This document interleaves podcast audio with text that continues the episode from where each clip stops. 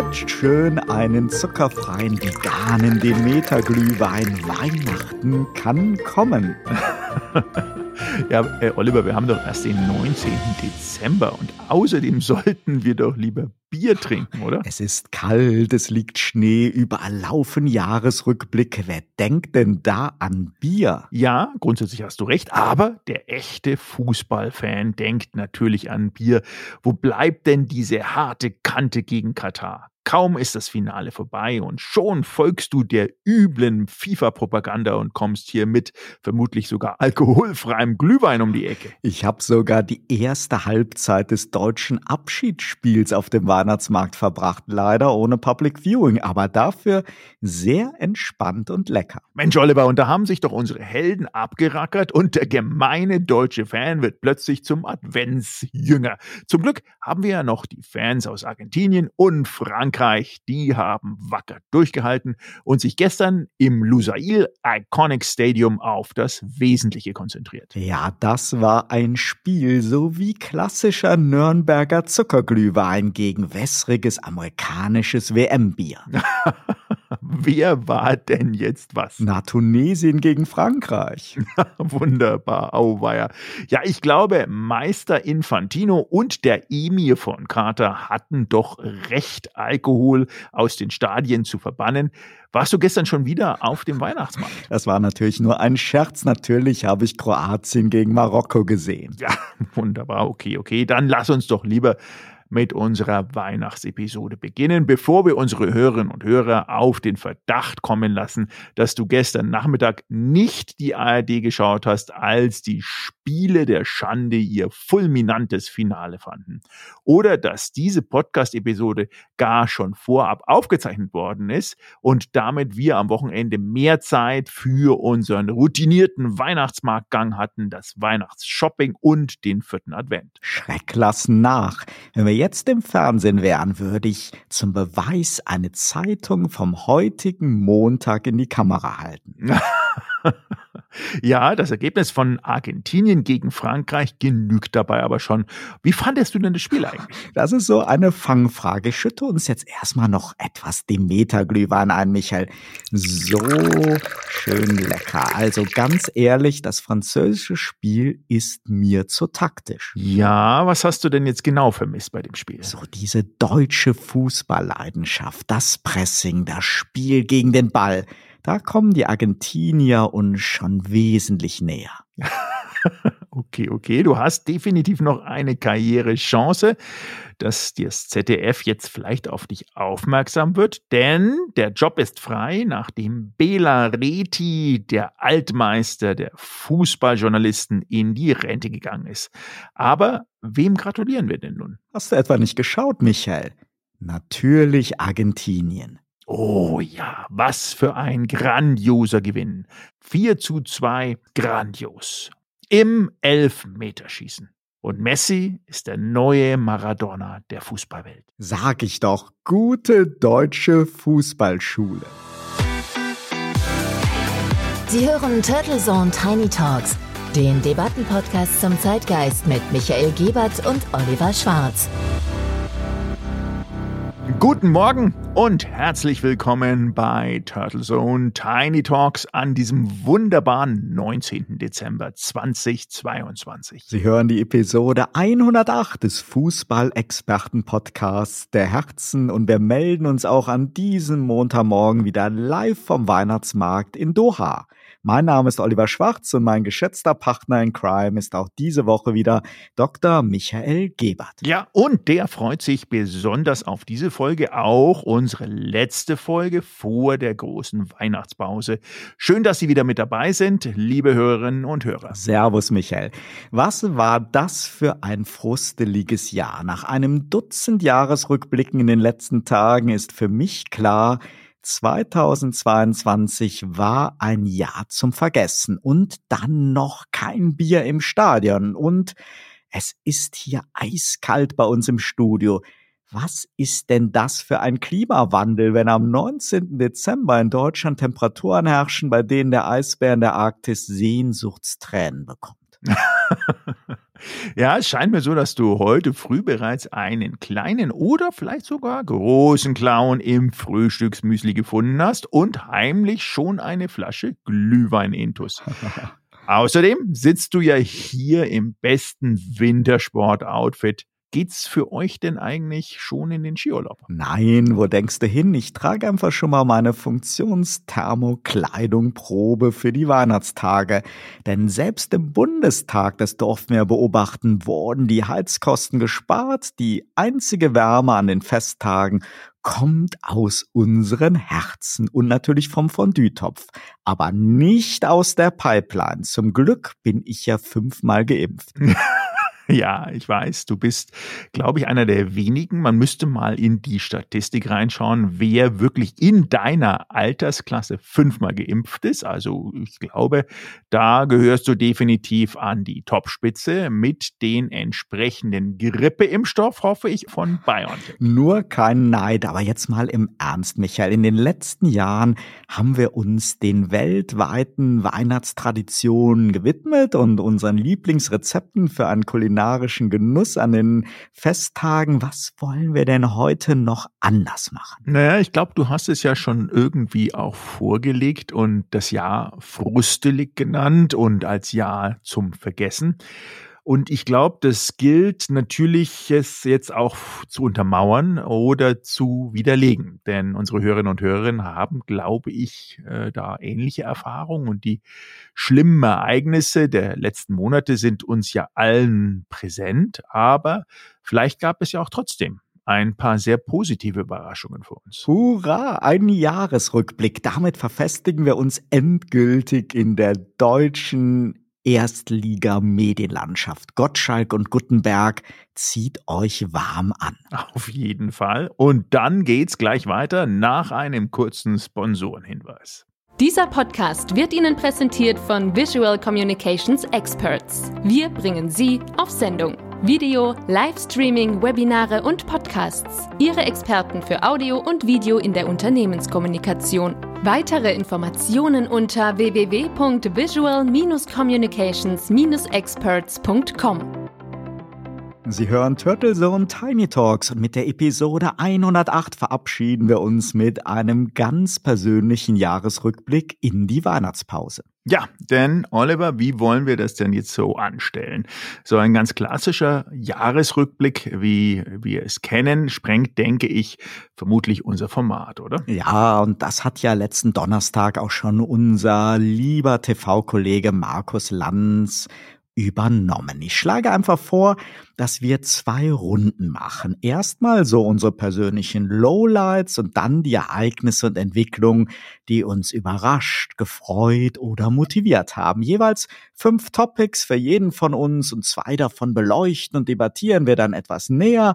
Also zwei mal zwei mal fünf, das sind 20 Bullet Points und dann fokussieren wir davon halt auf zwei mal zwei mal zwei, also acht ganz persönliche Low- und Highlights. Ui.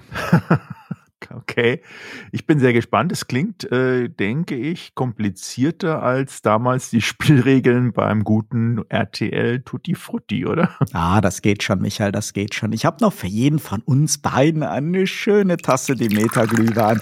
Das lockert die Zunge und die Gehirnzellen und zum Abschluss erzählen wir dann einfach noch, was auf dem Weihnachtsspeiseplan steht. okay, übrigens hier Aufruf an Demeter, Sponsorship gibt's noch auch bei uns. Auf geht's, würde ich sagen. Die nachfolgenden Sendungen verschieben sich dann eventuell ein wenig. But anyway, Jahresrückblick ist nur einmal also fängst du mal an, oder? Sehr, sehr gerne. Und ich werde jetzt auch angemessen ernst, denn zu den Lowlights des Jahres gehören natürlich Themen, bei denen einem selbst Galgenhumor und Satire im Hals stecken bleiben. Das trifft natürlich vor allem auf den Krieg in der Ukraine zu, der mit diesen Worten des Aggressors Realität wurde. Уважаемые граждане России, дорогие друзья, сегодня вновь считаю необходимым dass dieser Krieg eine Katastrophe ist und unendlich viel Leid verursacht, brauchen wir, glaube ich, hier nicht weiter thematisieren. Dieser Konflikt dominiert sicherlich jeden Jahresrückblick und wird uns auch noch 2023 bedrücken. Daher habe ich in meinen Lowlights vor allem auf die Auswirkung des Konflikts abgehoben. Aber Michael, springen wir doch noch einmal zurück ganz auf den Anfang Januar 2022. Der Titel unserer Auftaktepisode lautete 2022, worauf freuen wir uns? Und wir haben tatsächlich über den Tatendrang der neuen Bundesregierung und ihres Gesundheitsministers, über ambitionierte Pläne aus dem Koalitionsvertrag und über das bevorstehende Jahr der Nachhaltigkeit gesprochen. Kurzum, wir waren 23 Minuten lang durchweg optimistisch. Und meine fünf Lowlights haben daher sehr viel mit enttäuschtem Optimismus, mit Rückschritten und mit Destruktivismus zu tun. Und in der Folge mit einer noch weiteren Verhärtung von politischem Frust, lähmenden Blockaden, Spaltung und Konfliktlinien zu tun. Meine Lowlights sind ohne Schuldzuweisung oder Besserwisserei zum einen die Begleiterscheinung der Zeitenwende, wie ein gnadenloses Canceln jeglicher Berechtigung und Erfolge von Jahrzehnten der Entspannungspolitik, die neu entdeckte Begeisterung für schwere Waffen und Kriegsreden und die Wiederbelebung von völlig undifferenzierter kalter Kriegsrhetorik. Und dann auch noch der monatelange Druck auf Olaf Scholz und die Kritik an jedweden Bemühungen und Gedankenspielen um eine friedensschaffende Konfliktlösung, so schwer sie angesichts von Putins Aggression auch vorstellbar sein mag. Diese drei Punkte als Lowlight zu empfinden hat übrigens glaube ich, nichts mit mangelnder Empathie und Unterstützung für die Ukraine zu tun. Aber ganz ehrlich, bei allem gebotenen Respekt und Anteilnahme ist mir manchmal auch nicht klar, warum man Präsident Zelensky mit dem Aachener Karlspreis auszeichnet für Verdienste um Europa. Diese Symbolentscheidung und solche Awards gab es ja schon einige dieses Jahr, aber die wirken manchmal so künstlich und aufgesetzt angesichts des ja weiter tobenden Konflikts und dem Leid der Menschen. Dieses Narrativ, dass europäische Werte verteidigt werden, das ist wirklich so ein PR-Slogan, den es eigentlich ja gar nicht nötig hätte. Die Menschen verteidigen sich und ihr Land und nicht irgendwelche europäische Ideale. Und innenpolitisch empfand ich die überwiegend destruktive Oppositionsarbeit von der Union unter Friedrich Merz auch als ein Lowlight. Erweitert dann um diese merkwürdige Blockade und Oppositionsarbeit des Ampelpartners FDP. Ich weiß um die vielen kleinen oder großen Errungenschaften in diesem Jahr, über die die Koalitionäre auch zu Recht stolz sind. Aber unter dem Strich muss man doch irgendwie festhalten, dass der Ukraine-Konflikt und alle damit verbundenen Auswirkungen nicht nur den Kanzler und auch viele Bundesminister massiv über Monate unter Strom gehalten haben und auch noch weiter unter Strom halten, sondern auch mehr oder weniger gezwungenermaßen zur Entscheidung geführt haben, die zum Teil ja doch traurige Rückschritte sind oder Wirtschaft und Gesellschaft massiv belasten auch. So dieses empfundene Lowlight wieder ohne Vorwurf oder Besserwisserei, aber von einem Aufbruch und einer zukunftsgerichteten Politik nach 16 Jahren Merkel ist leider angesichts der Ereignisse wenig übrig geblieben. Einen Vorwurf mache ich aber dann doch all jenen, die dieses Jahr 2022 genutzt haben, um die Verrohung der Debattenkultur weiter zu beflügeln. Das sind sowohl die gesellschaftlichen Spalter und Brandstifter, dann aber natürlich auch die populistischen Besserwisser und Talkshow-Helden, so aus allen Parteien und Interessensgruppierungen, aber auch nicht zuletzt die gnadenlos selbstorientierten und selbstverliebten Aktivisten. Jeder gegen jeden ist das Motto und die Erregungs- und Skandalisierungsschraube, die dreht sich immer weiter. Dem können dann auch die Guten zum Opfer fallen, denn diese unfassbar dämlichen Vorwürfe, dass die jungen, verzweifelten Klima- und Klebstoffaktivisten der letzten Generation eine Art Klima-RAF oder gar eine staatsfeindliche kriminelle Vereinigung wären, die macht genauso vor Dummheit sprachlos wie umgekehrt so manche woke Aufregerkampagne. Mein klares Lowlight ist also, dass wir immer mehr verlernen, uns mit Anliegen und Argumenten auseinanderzusetzen und so dieser taktische Shitstorm und Aufreger-Hashtag anscheinend süchtig macht. Ja, Oliver, nochmal vielen Dank dafür. Das schneidet natürlich auch ähm, sehr, sehr stark rein in meine Lowlights. Also da nochmal zur Erklärung, liebe Hörerinnen und Hörer, das sind ja Ereignisse, wo wir zumindest persönlich, mein Co-Host Oliver Schwarz und äh, meine Wenigkeit, mit wirklich einem weinenden Auge auch zurückschauen auf das Jahr. Und ähm, natürlich ist es bei mir überwiegend ähm, auch die kriegerische Auseinandersetzung. Grundsätzlich als Pazifist muss ich sagen, ein Dauer-Lowlight, unabhängig jetzt von dem Krieg, sind grundsätzlich für mich jegliche Kriege. Ich bin ein extrem großer Freund des Gesprächs und des Dialogs, weil ich zumindest in der historischen Betrachtung für mich zu erkennen denke, dass alle Konflikte immer nur in einem Dialog enden können, außer in einer Katastrophe. Und auch sogar nach einer Katastrophe wird ein Dialog geführt. Und man muss nicht zu einer Katastrophe kommen. Insofern ist der Lowlight zwar all diese Kriege, die da draußen gerade entfacht werden, wurden oder laufen. Es sind ja leider, Michael, wesentlich mehr als der eine, der uns natürlich so jeden Tag beschäftigt. Genau so ist es. Und also ich meine, es sind auch im Jahre 2022 neben dem Ukraine-Konflikt viele neue Kriegs- und äh, Konfliktherde entstanden, von denen man vielleicht eben nicht die Wasserstandsmeldung täglich in den Gazetten lesen kann, aber Fakt ist, sie existieren. Ein anderes Lowlight muss ich ganz klar sagen. Ähm, wir hatten es ja auch das ein oder andere Mal auch in unserem wunderbaren Zeitgeist-Podcast auch debattiert. Ähm, es gibt ja Klimaziele und es gibt auch sehr, sehr viele Klimakonferenzen, die die letzten Jahre und Jahrzehnten stattgefunden haben. Und wir haben es dieses Jahr auch debattiert, das Thema Wetterkatastrophen. Und es war definitiv ein Jahr der Naturkatastrophen. Wenn man sich äh, das mal anschaut, was die Rückversicherer, das ist ja immer ein ganz guter Indikator, um das Ganze auch nochmal zu hinterlegen mit faktischen Zahlen dann wurde allein im ersten Halbjahr insgesamt ein Naturkatastrophenversicherungsgesamtschaden äh, von knapp 65 Milliarden US-Dollar ähm, ausbezahlt, sprich versichert darf dann man sagt ungefähr, das ist die Hälfte von den Versicherten, sprich wir reden über über zwei knapp 160 Milliarden US-Dollar Versicherungsschaden möglichen. Darunter fallen diese mehrtägigen extremen Regenfälle, schlimme Überschwemmungen,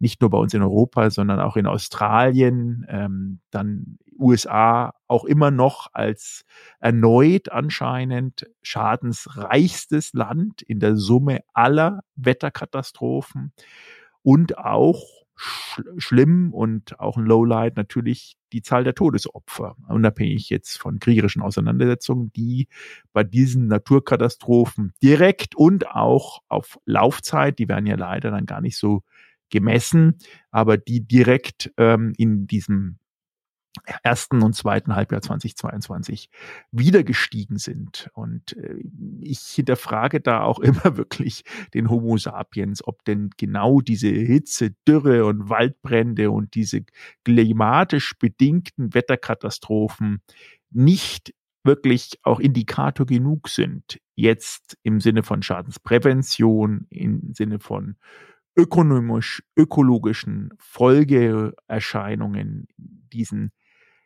diese Thematik Klimawandel so ernst zu nehmen, dass sie eben nicht nur isoliert zu betrachten sind, sondern dahingehend zu würdigen, dass er stattfindet und auch in diesem Zusammenhang alles zu tun, um zumindest uns als Menschen Bestandteil dieser Erde zu sehen und nicht als Agitator gegen die Erde. Und äh, wieder zurückzukommen auf Kriege. Kriege sind ja per Definition eigentlich alles andere als klimaneutral. Ähm, und das ist. Ja, da sagst du was, Michael, was das, wenn das mal vorbei ist, was dann auf dem Gelände so eines Landes, also was wir jetzt ja nicht nur an an einer Umweltverschmutzung durch die ganze Munition, durch die ganzen zerstörten Panzer sehen, was, was da alles an Natur und auch an Tierwelt zerstört oder auch getötet wird. Das,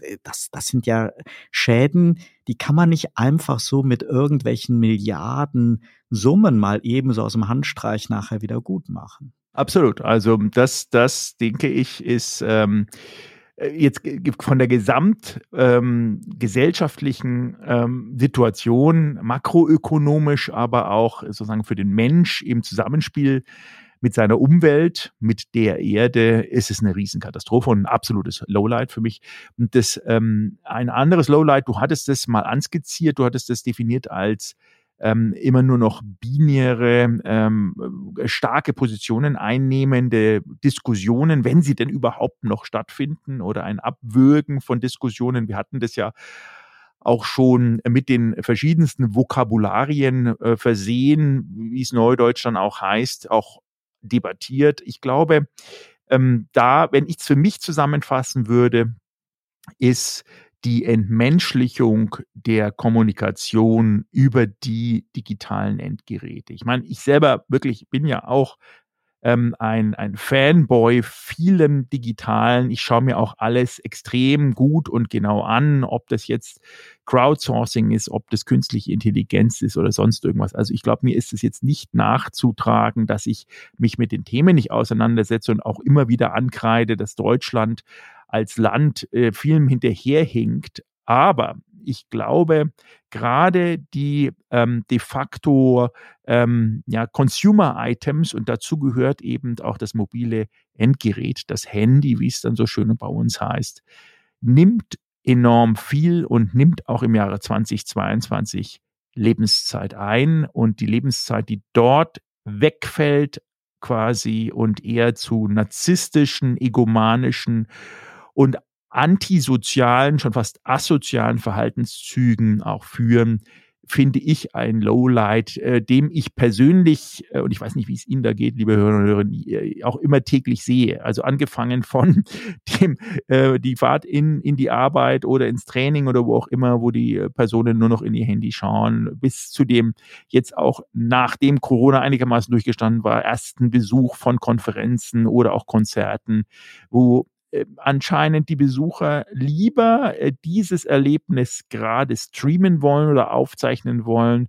trotzdem wissen, dass es danach natürlich von professionellen Kameraleuten und professionellen Aufzeichnungsgeräten bessere Bilder gibt. Und das ist für mich auch eins dieser Lowlights, die ich zumindest im weltweiten Kontext, das ist kein deutsches Phänomen, im weltweiten Kontext ähm, noch nicht mit einer Lösung für mich persönlich hinterlegt hat. Ich glaube. Es gab da ja witzigerweise, Michael, gab es da ja vor ein paar Jahren, das war noch vor Corona, gab es da ja schon mal so Initiativen, die man dann auf äh, so Welttourneen von US-Popstars gesehen hat, dass die wirklich versucht haben, Handys vorher einzusammeln und nachher wieder auszugeben das ist, glaube ich, ein komplett aussichtsloses Unterfangen. In der Tat, wie du das sagst, manchmal steht man in so einer Arena und man hat 10.000 Arme, die in die Höhe gehen mit einem, mit einer Smartphone-Kamera. Da fragt man sich wirklich immer, was kommt am Ende eigentlich dabei raus? Ja, und wie du sagst, also die Initiativen oder die Aufrufe ist nicht zu nutzen, die, die äh, verschallen. Also eine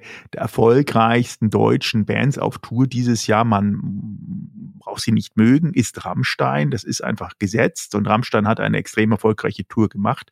Und eines der, äh, ähm, bevor das wirklich die, das Konzert losging, eines der Ansager war immer, lassen Sie die Handys bitte aus, genießen Sie die Show. Die Band würde sich aus ihrer künstlerischen und musischen ähm, sozusagen Kultur heraus sehr freuen, wenn sie die Show genießen würden. Und zwar nur die Show genießen werden. Und ähm, man, wenn man sich dann jetzt die Filme anschaut dazu, dann ist das genau das Gegenteil passiert. also der Aufruf zu sagen, lasst die Handys stecken, die haben anscheinend nur das Wort Handy gehört und in dem Moment das Handy ja, gezuckt und, und eine klassische Invitation. Genau, eine klassische Invitation und unten war das Meer an Lichtern zu sehen und los ging's. Also ähm, das, das, wenn, wenn, wenn ich da mal stehen bleibe in unserer sozusagen Lowlight-Betrachtung, das sind ja. so meine drei großen Themen. Das sind jetzt keine einzelnen ähm, Ereignisse, aber es sind so Trends oder ja, Dinge, die auch nicht nur eben in Deutschland, sondern so ein bisschen ähm, global zu sehen sind, die mich zumindest nicht unbedingt sehr glücklich machen. Hm, für mich gehören da aber auch noch eindeutig so Dinge wie TikTok oder Short-Videos auf allen Plattformen dazu. Einfach dieses immer kürzere Aufmerksamkeitsspanne, immer immer alles muss innerhalb von wenigen Sekunden sofort triggern oder einen Gag bringen. Teilweise werden da über auch politische Nachrichten dann äh, in wenigen Sekunden sowas von verkürzt und pointiert. Also dagegen wirkt dann ja schon so die Bildungsbürgerfamilie, die einmal die Woche Nachrichten vor der Heute-Show schaut, die wirken ja schon dann wirklich so wie früher unser eins, wenn man halt die Tageszeitung gelesen hat. Absolut. Also die neuen Titel Thesen Temperamente sind die Heute-Show. So ist es nur anscheinend. Und äh, ich meine, wir haben ja dieses ähm, ominöse Thema Twitter, äh, was äh, wir ja nicht seit gestern haben. Ich meine, die äh, traditionellen Nachrichten, die ähm, klassischen Medien nutzen ja eigentlich seit der Entstehung oder Schaffung von Twitter auch Twitter als als Source, als Quelle. Und äh, jetzt hat sich natürlich auch durch die neuen Eigentumsverhältnisse und den Umbau extrem viel getan. Ich glaube, da sind wir erst am Anfang. Wir sollten, wir haben es ja auch mal diskutiert und wir sollten da auch sozusagen einen Wiederbesuch irgendwann mal im Jahr 2023 machen, wie denn sich diese Medienlandschaft auch ähm, verändert. Hm, ich hatte jetzt letztens erst gelesen, weil Twitter ist ja so ein bisschen auch in Anführungsstrichen der Urvater oder der Urtaktgeber für kurze prägnante Nachrichten. Und das, was du mit TikTok und Videografie beschreibst, ist ja bei Twitter halt zumindest noch buchstabentechnisch und TikTok ist einfach ja mehr oder weniger Twitter on Steroids ohne ohne noch mehr ohne Inhalt. Also da geht's ja wirklich nur noch über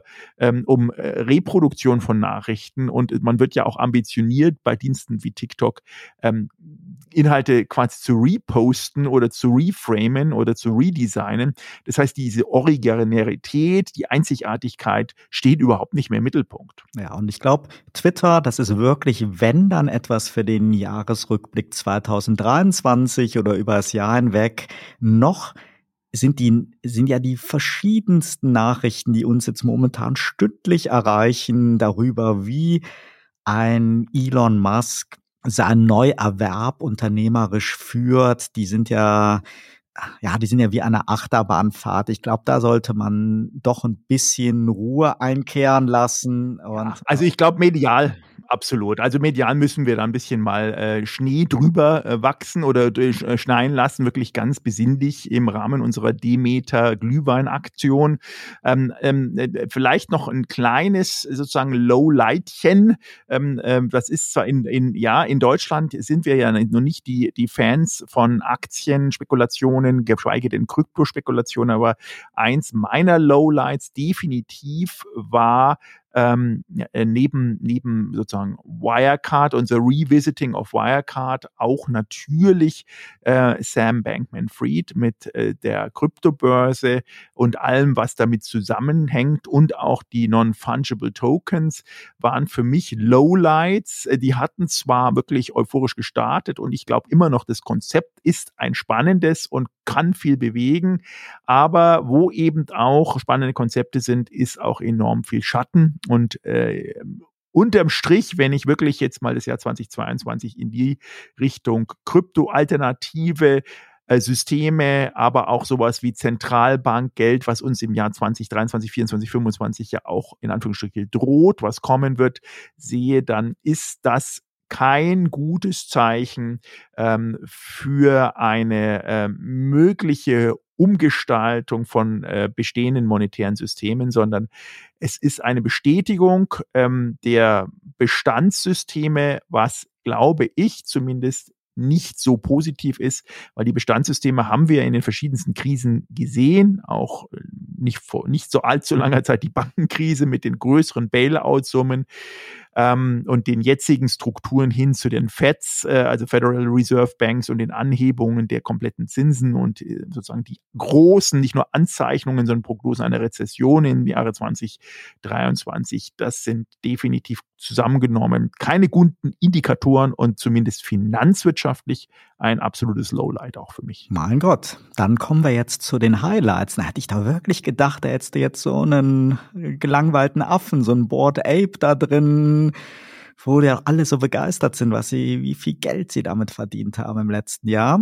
Aber anyway, Jetzt macht es mir und uns natürlich viel mehr Spaß, so über die Highlights des Jahres zu sprechen. Und die gab es natürlich auch. Allen voran natürlich, zumindest für mich, unser Besuch und die Erlebnisse auf der Weltausstellung. Die ganze Vorbereitung der Reise, die Beschäftigung mit der Geschichte der Weltausstellung, der Besuch in Dubai, die Interviews und Sendungen vor Ort, all das haben mich wirklich, das meine ich ganz ehrlich, sehr, sehr inspiriert und das werde ich auch so schnell nicht vergessen. Die Expo 2020 hat für mich den Wunsch verstärkt, dass wir endlich auch hierzulande wieder visionärer werden. Und die vielen tollen und fröhlichen Länderpavillons haben wieder Lust auf Reisen gemacht, haben so mein latent ja sowieso seit Kindheitstagen vorhandenes Interesse an Menschen, Kulturen eine Frischzellenkur verpasst und meinen Blick auf die arabische Geschichte und die heutige Rolle der Emirate, und das muss ich auch ganz offen zugeben, durchaus feiner ausdifferenziert. Also ich war davor auch durchaus kritisch und das kann man ja auch nach wie vor sein, aber man darf halt einfach den kulturellen Background auch nicht vergessen und man darf auch nicht ignorieren, wie viele Visionen dort in der Region derzeit entstehen. Und das sind ja Dinge, die uns anscheinend hierzulande seit Jahren abgehen. Und ich könnte jetzt natürlich noch eine ganze Reihe von Podcast-Interviews und viele unserer Debattenepisoden als Highlight nennen. Das sprengt natürlich den Rahmen. So viele tolle Sendungen und Themen waren dabei. In jedem Fall tat es mir aber gut nach meinem doppelten Schulterbruch vor zwei Jahren im März endlich dann wieder in der Schweiz auf Skiern zu stehen und das auch unfallfrei zu überleben und auch der Besuch auf meiner griechischen Herzensinsel Poros im Herbst, das war ein Highlight.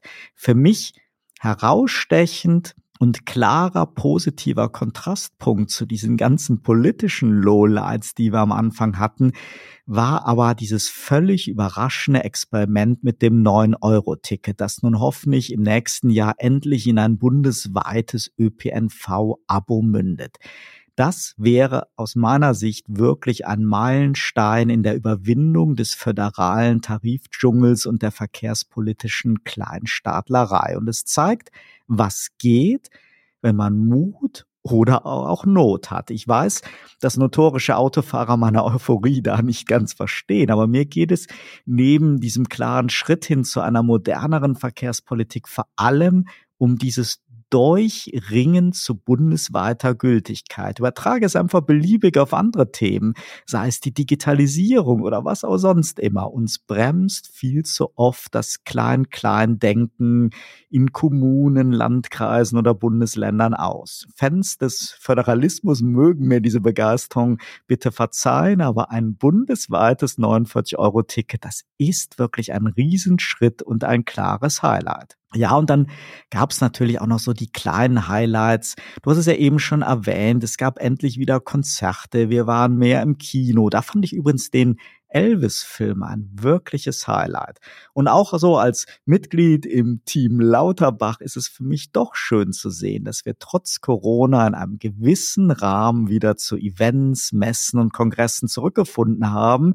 Selbst wenn es natürlich dann trotzdem ein komisches Gefühl ist, wenn man so ja, mit Maske in der Straßenbahn zur Konzerthalle fährt und dann plötzlich nach dem Eingang inmitten von 10.000 Fans eng an eng ohne Maske steht. Ja, also so wenn ich es mal zusammenfassen darf, dann äh, hat sich das natürlich auch sehr, äh, was ich verstehen kann, sehr um das Thema Freiheit gedreht bei dir. Also wieder mal rauskommen, das zwischenmenschliche Erleben kombiniert mit Reisen, kombiniert mit Erlebnissen. Aber auch mal die geistige Freiheit, einfach so diese Blockaden, die, die uns in dieser, in dieser kleinteiligen Diskussion ja irgendwie immer ja. hemmen. Also Freiheit und Reisen, das steht ja auch für eine Perspektiverweiterung und das hat ja auch was mit Visionen zu tun. Absolut, absolut. Also ich, ich äh, schließe mich da natürlich dir an. Also zum einen, weil wir beide ja gemeinsam dieses Jahr 2022 eingeleitet haben mit eben der Expo 2020, die ja dieses Jahr dann auch stattgefunden hat. Und ähm, ich kann mich noch wirklich lebhaft erinnern, das war eine Zeit, Oliver, wo wir auch noch draußen Maskenpflicht hatten. Wir sind auf, dem Mess, äh, auf der Expo-Messe oder auf dem Gelände mit Maske rumgelaufen. Es war trotz Maske und trotz ähm, sozusagen all dieser Hindernisse, die uns möglicherweise auch ein bisschen eingeschränkt haben, eine fantastische Zeit und äh, die über 100 Pavillons, besonders die kleineren von den afrikanischen Ländern allen voran, haben für mich äh, denkbar eingeprägte und wirklich eingebrannte Erinnerungen hinterlassen. Die Begeisterung, die Euphorie, aber auch äh, wirklich die Vielfältigkeit, nicht nur kulturell, sondern auch ähm, ähm, von der von der kompletten Identität, äh, wie sich die afrikanischen Völker selber sehen, auch die junge Generation und wo sie hin will, äh, war faszinierend. Was dazu geführt hat, dass auch das Thema Dubai zumindest für mich dieses Jahr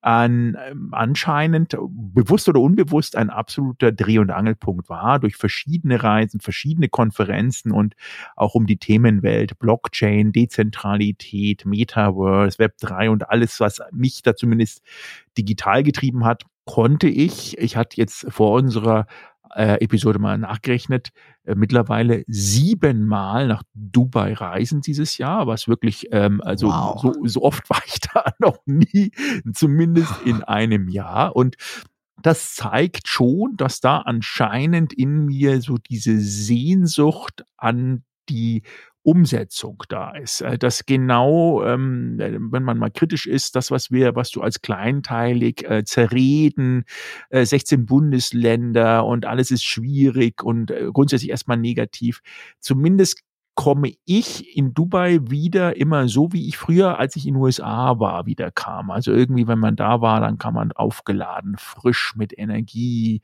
mit dem positiven Blick nach vorne zurück und wollte was machen. Absolut, und das Gleiche ja mit weniger Flugzeit, nämlich fünfeinhalb Stunden ähm, und multikultureller, so zumindest habe ich es empfunden, weil sozusagen äh, nicht nur die amerikanische Kultur, sondern Dubai ist ja, muss man zugestehen, das hast du ja auch gesehen und haben wir beide erlebt, ja wirklich ein Melting Pot der Kulturen, da ist wahnsinnig viel vor Ort und das, glaube ich, ähm, ist definitiv auch bei mir ein Highlight.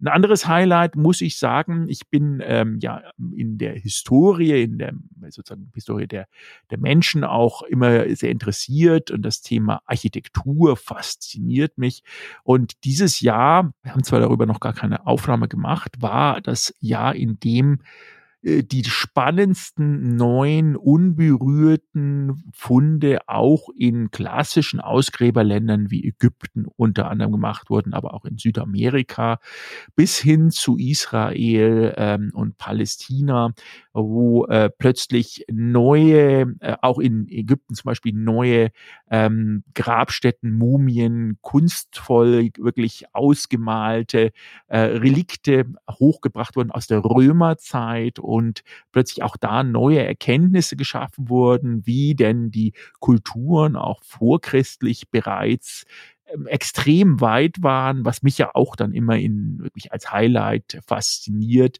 ähm, dass man sich ja immer zu der Zeit, in der man lebt, so ein bisschen als Pinnacle of Knowledge, also sozusagen als äh, das, das im Moment Beste sieht. Und das hat sich anscheinend nicht geändert bei den Menschen. Das war da früher genauso und äh, teilweise mit was für einer Genauigkeit und was für einem künstlerischen Anspruch dort auch wirklich prächtigste Deckenmalerei ein prächtigste Architektur ähm, gelebt wurde, viele, viele tausend Jahre vor unserer Zeit, äh, finde ich super faszinierend und war definitiv ein Highlight. Und das andere ist auch nah an deinem 9-Euro-Ticket. Jetzt bin ich jetzt nicht so der Mega-Fanboy der Bahn, obwohl ich auch mehrere Jahre lang sogar eine Bahncard 100 besessen habe. Ich ähm, kann der Bahn leider aktuell nicht so viel abgewinnen, weil ich es halt einfach immer nicht so gut finde, lange rumzusitzen und äh, oder entsprechend dann zu warten. Und die kommt nicht. Aber es betrifft ja im Übrigen auch überhaupt gar nicht die Deutsche Bahn, sondern wir reden ja, ja von dem öffentlichen Nahverkehr. Öffentliche Nahverkehr, absolut, ja. Und eins, was ich aber wirklich gut finde, ist zumindest die flexible Mobilität. Also auch wenn man es verschreit, ähm, aber ich glaube, dieses, äh, äh, zumindest in den großen Städten, das neue Verständnis flexibler Mobilität von den Angeboten der Nahversorger, also die MVVs da draußen, bis hin aber auch zu den Rollern, äh, die natürlich teilweise zu viel, teilweise zu wenig, teilweise in den Flüssen landen, etc. etc. Aber das Angebot selber finde ich schon auf jeden Fall sehr spannend, inklusive natürlich den Rädern, inklusive aber auch ähm, äh, anderer Mobilitätsversprechen, die da abgegeben wurden, bis hin zu ähm, dem jetzt auch wirklich gelernten von Car2Go und über Drive Now, jetzt mit Ride and Share, also sozusagen, dass man wegkommt von diesem klassischen, ich brauche unbedingt diese Mobilität, diesen Wagen oder was auch immer, sondern ich, ich, ich gehe nach dem, was ich gerade für einen Anspruch habe, ob ich einen Umzug habe oder ob ich abends schön weggehen will oder ob ich halt im Moment gar nichts brauche. Und genau dieser aktuelle Anspruch definiert mein Mobili Mobilitätsverhalten. Und das ist ein Highlight, was ich denke ich zumindest im Versprechen her immer mehr auch realisiert und umsetzen lässt und äh, wo die Leute, unabhängig vom Antrieb übrigens, ne, ich rede jetzt nicht hier über eine Verfechtung binär nach nur Elektromobilität oder nur Verbrennermotoren, erstmal unabhängig vom Antrieb finde ich einfach diese Wahl und dieses Wegkommen einer verpflichtenden Eigentumsoption extrem positiv und ist zumindest für mich ein Highlight. Ja, also so ein Glühwein angetriebenes Kraftfahrzeug, das wäre doch auch was, wenn man Absolut. sieht, wie viele Paletten noch von dem Glühwein in den Supermärkten rumstehen. Da könnten wir sicherlich mit dem geeigneten Motor einige Kilometer mitfahren. Also in Dubai übrigens auch, jetzt unabhängig mit, äh, von dem Reisen und den Kultur, ein Highlight, was ich definitiv dort auch erwähnen muss, ähm, ist kulinarisch bedingt. Ähm, das hatten wir beide ja auch auch ähm, leider auch viel zu kurz, aber zumindest ein bisschen anschmecken können.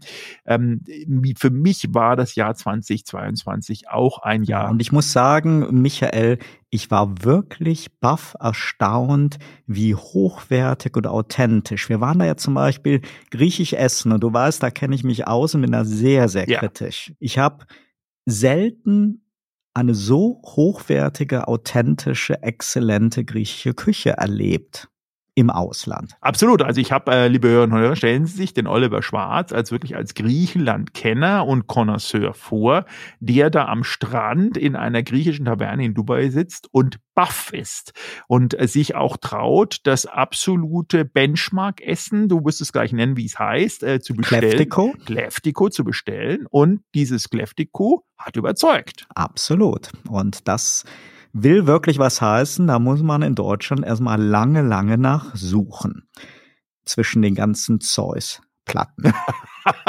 Absolut. Nee, aber, aber wirklich mal äh, Spaß beiseite, das kann man jetzt über jede andere Küche, also egal wo wir waren, dieser Mut zu authentischer Küche. Das hat mich da sehr, sehr beeindruckt. Und du hast jetzt ja noch, du hast ja gesagt, du warst siebenmal da, natürlich noch viel, viel mehr ausprobieren können. Aber das hat mich wirklich überrascht. Da hätte ich nicht mit gerechnet. Da hätte ich gedacht, das ist mehr so wie in den USA, wo man ja auch alle mögliche Küche findet. Die hat dann nur meistens mit dem authentischen Ursprung aus dem Heimatland nur noch relativ wenig zu tun, wie sie dann in den USA kredenzt wird. Absolut. Also ich meine, das war auch, wie gesagt, mein kulinarisches Highlight. Jetzt verglichen mit Deutschland, wo natürlich ähm, äh, neben deutschen Restaurants äh, es deutlich mehr italienische Restaurants gibt und dann gefolgt eben von anderen entsprechenden entsprechenden Highlight-Küchen, aber auch dort muss man ganz klar sagen, die italienischen Restaurants in Deutschland sind ja meistens ähm, Pasta basiert, respektive Pizza basiert und dann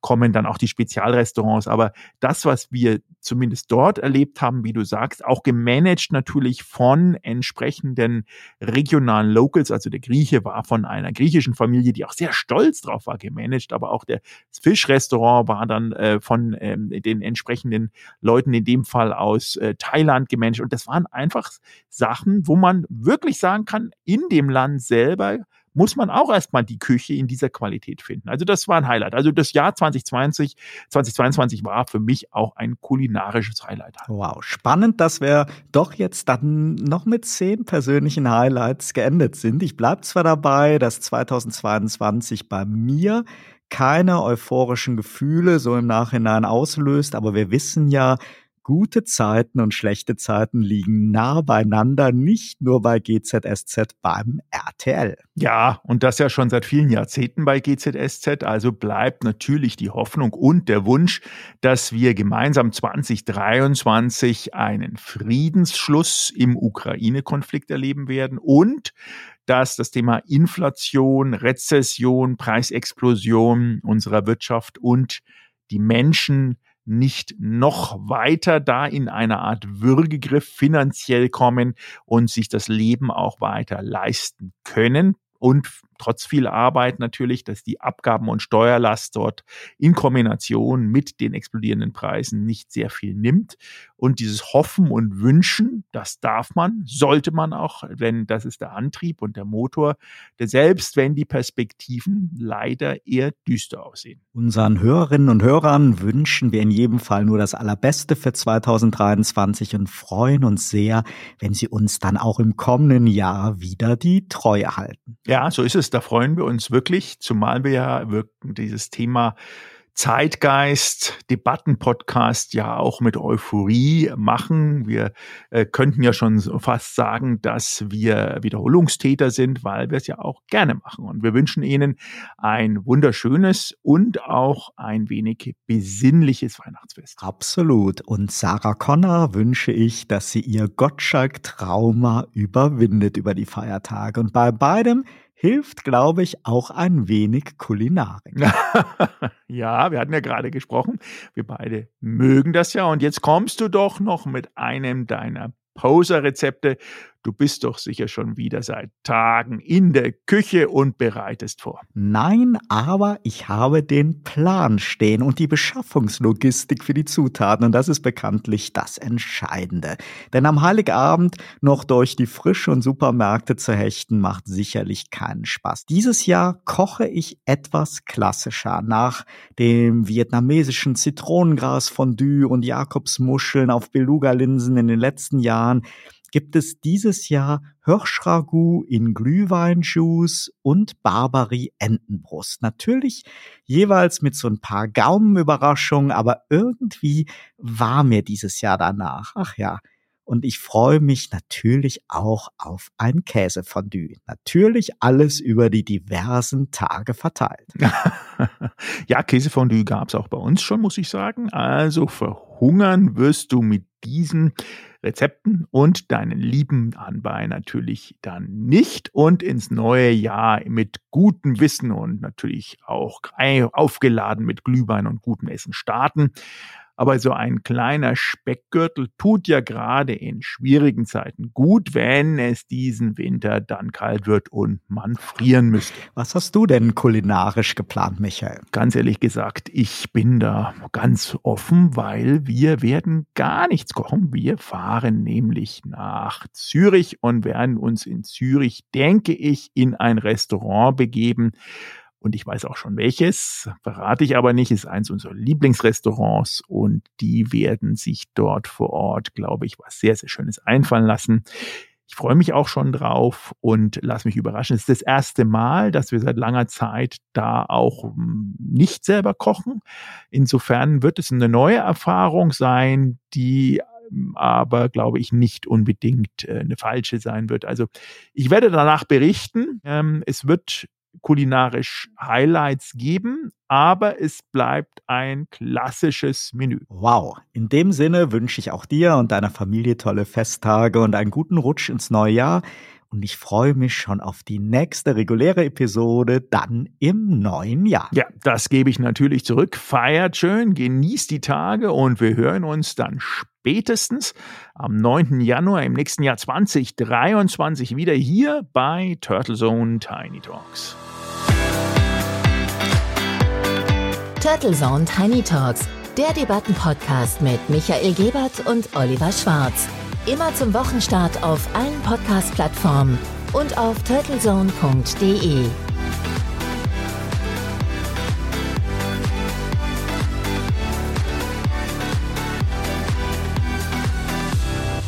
Ho, ho, ho!